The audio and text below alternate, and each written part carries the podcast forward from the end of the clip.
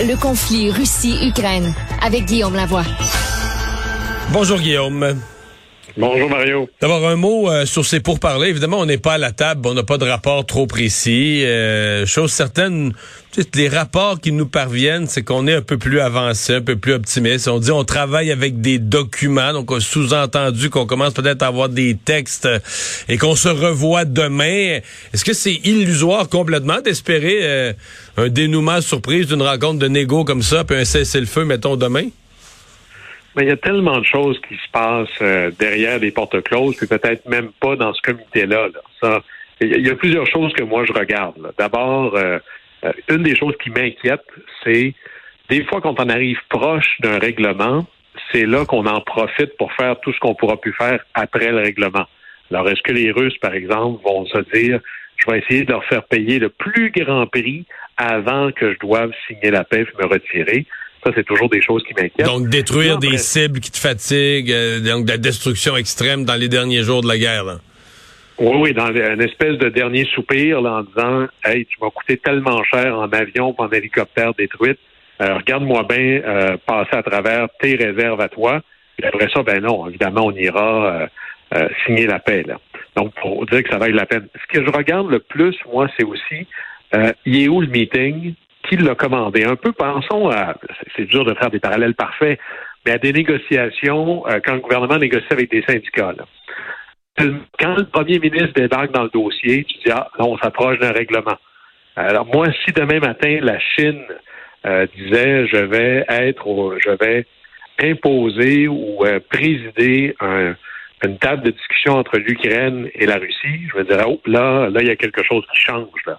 Parce qu'on a un véritable acteur qui est plus juste quelqu'un qui vient porter de l'eau. C'est un médiateur qui peut dire entendez-vous, sinon, moi, je peux l'imposer la solution. Alors, faut voir un peu où est-ce qu'on s'en va, puis peut-être que tout ça, c'est pour négocier des corridors humanitaires. À date, ça marche pas vraiment. Ou sinon, c'est qu'est-ce que qu'est-ce qui est vraiment possible? Puis il faut que M. Poutine ait la capacité de dire oui ou de dire non. Mais est-ce que la Crimée peut faire partie de ça? Peut-être. Est-ce que le reste des frontières de l'Ukraine, ça reste à voir? Est-ce que l'Ukraine prendrait une manière un peu détournée de promettre de jamais être dans le temps.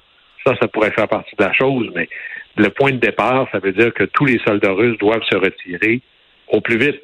Sinon, imaginez que l'Ukraine signe quelque chose en disant c'est correct que les soldats russes s'installent. Je suis pas certain que les alliés de l'OTAN trouveraient ça intéressant. Alors, les seuls en cause, c'est pas juste la Russie et l'Ukraine.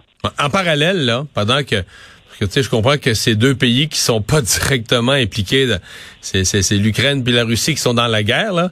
Mais le fait que les représentants euh, de haut niveau, là, américains et chinois, se rencontrent aujourd'hui à Rome. Est-ce que ça, ça peut être quand on parle de ce qui se passe qu'on voit pas, mais qui se passe derrière les rideaux, mais qui peut avoir une influence pour mettre de la pression sur les uns et les autres? Est-ce que ça, ça peut être un, un élément de déblocage ou un élément de pression pour un déblocage? Ben, pour moi, c'est la preuve que c'est donc un conflit mondial. Euh, puis là, il faut s'assurer que ça ne devienne pas un conflit total par procuration sur le territoire de l'Ukraine. Et parce que les deux belligérants les plus importants, c'est l'Occident dont le leader sont les États-Unis, et de l'autre côté, c'est la Chine. Mais imaginez ça, là, vous êtes en guerre, là, la Russie et l'Ukraine sont en guerre, puis la rencontre qui est la plus significative est à Rome entre la Chine et les États-Unis, qui eux, théoriquement, sont pas du tout dans le conflit. Alors, ça nous montre vraiment que les ramifications de ce conflit-là sont, ailleurs. Et elles sont mondiales. Et là, c'est deux pays qui vont souffrir de l'augmentation du prix des matières premières, que ce soit le pétrole ou autre chose. Et, et donc, à la fin, euh, c'est un peu comme, euh, je veux pas dire les enfants se chicanent puis les parents vont aller négocier ça, mais quelque part, ce conflit-là n'aurait pas la taille qu'il a là si les États-Unis et la Chine n'étaient pas quelque part impliqués. Ben, Guillaume, tu nous as préparé un dossier sur, euh, les gens ont probablement vu le mot apparaître dans l'actualité des derniers jours, mais une crise alimentaire mondiale.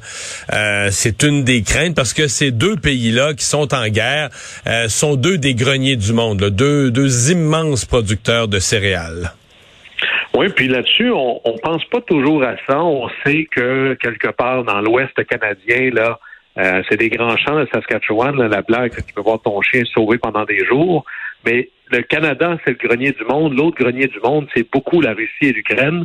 Juste quelques chiffres pour se donner une idée de la taille gigantesque de la chose.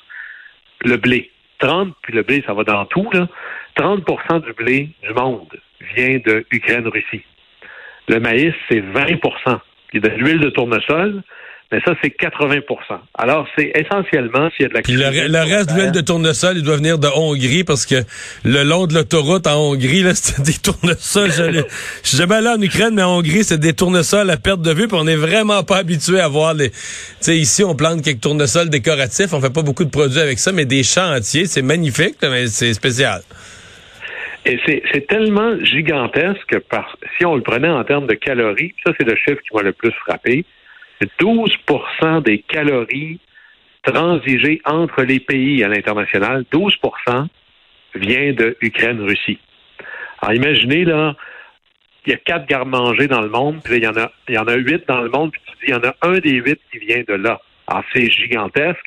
Et ça, le problème, c'est que moi, je connais pas beaucoup d'Ukrainiens là, qui sont au champ à préparer les semences, là, normalement, qui sont en avril bientôt. Ben, sincèrement, à mon avis, à mon avis, il n'y aura pas de semences en Ukraine cette année. C'est triste à dire, mais c'est à peu près ça. Et ça, c'est le grand drame. Et là, ça veut dire qu'il n'y a même pas non plus, euh, c'est pas seulement le semeur, c'est tout l'écosystème qui va autour, c'est les gens qui travaillent pour le transport de ces grains-là dans le camion, à un plus gros camion, à l'usine, au bateau. Alors, vous voyez qu'il y a toute une infrastructure qui dépend littéralement d'une main-d'œuvre qui présentement est occupée à faire la guerre, même si les champs sont potentiellement pas détruits. Si on s'occupe pas de ces, récoltes, faire la guerre l'hiver, d'ailleurs, quand on revenait à, l'époque de la Grèce antique, on se faisait pas la guerre dans les périodes de récolte parce qu'on savait qu'on on affamerait toute la population. Il y avait une saison de la guerre.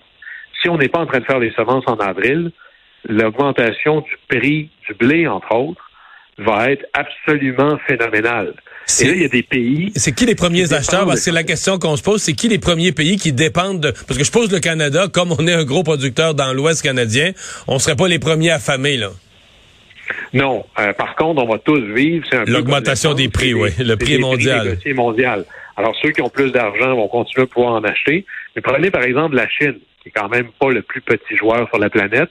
12% de son blé vient d'Ukraine.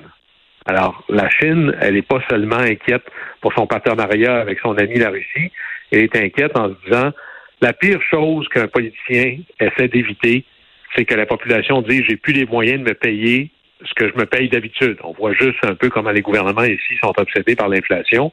Imaginez quand ça tombe, puis c'est le blé, là. Pensez par exemple à des pays comme des pays où ça va bien, où il n'y a pas de troubles, où on risque pas d'avoir une révolution qui nous ferait du tort, en Égypte, en Turquie, au Soudan, au Pakistan. La moitié de leur blé vient d'Ukraine et de Russie. Alors, si jamais on est capable d'en envoyer là-bas, le prix ne sera pas le même. Là.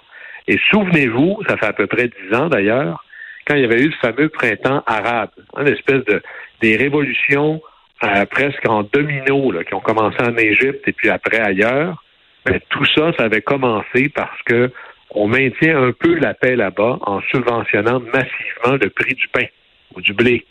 Alors, si jamais le, blé, le blé augmentait de manière très importante, ou le maïs, c'est pas juste une crise politique en Europe qu'on aurait. C'est une crise politique, alimentaire et potentiellement des troubles politiques très importants au Moyen-Orient.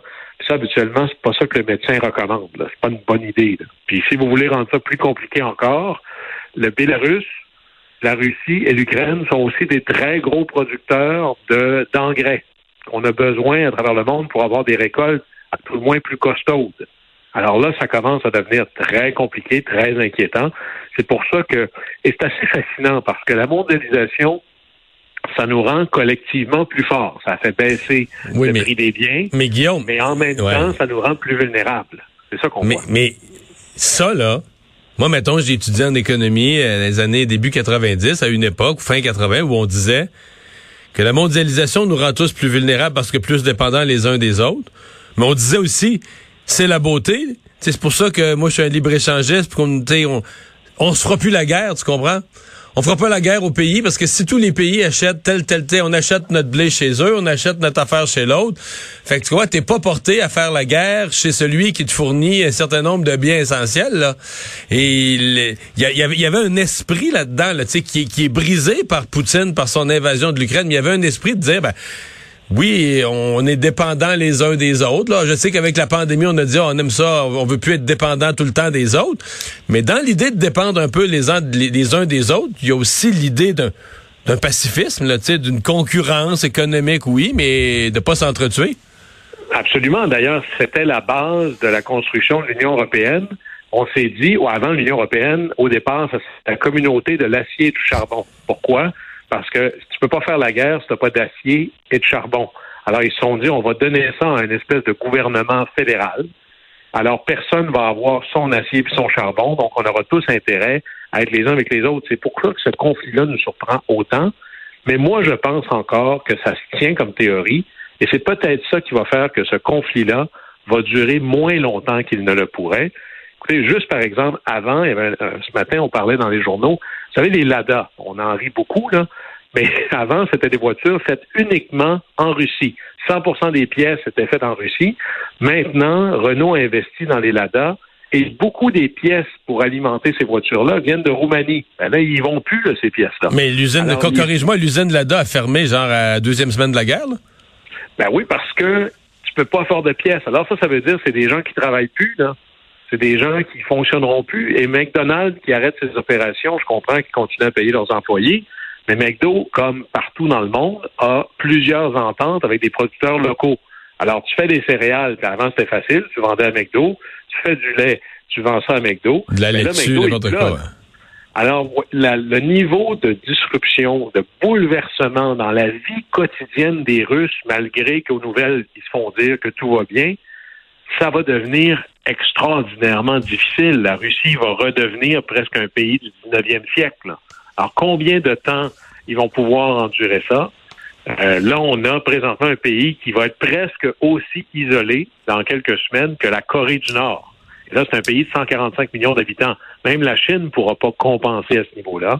Alors, moi, je reste un partisan que le libre-échange crée la paix. Mais là, peut-être peut-être c'est ça qui va faire que ce conflit-là va se régler et qu'à la fin, la Russie ne pourra pas faire tout ce qu'elle veut parce qu'elle n'est pas autarcique. Elle ne peut pas fonctionner comme ça juste par elle-même, même si elle a beaucoup de céréales et beaucoup de pétrole. Aujourd'hui, tu as besoin de plus que ça. Tu as besoin de semi-conducteurs, tu as besoin de pièces faites à travers le monde. les avions russes pourront plus voler bientôt. Les usines russes pourront plus fonctionner, les tracteurs non plus. Alors, à un moment donné, à la fin, notre monde exige d'être interrelié. C'est peut-être ça qui va ramener un peu de paix à terme. Merci Guillaume. À demain. Au plaisir.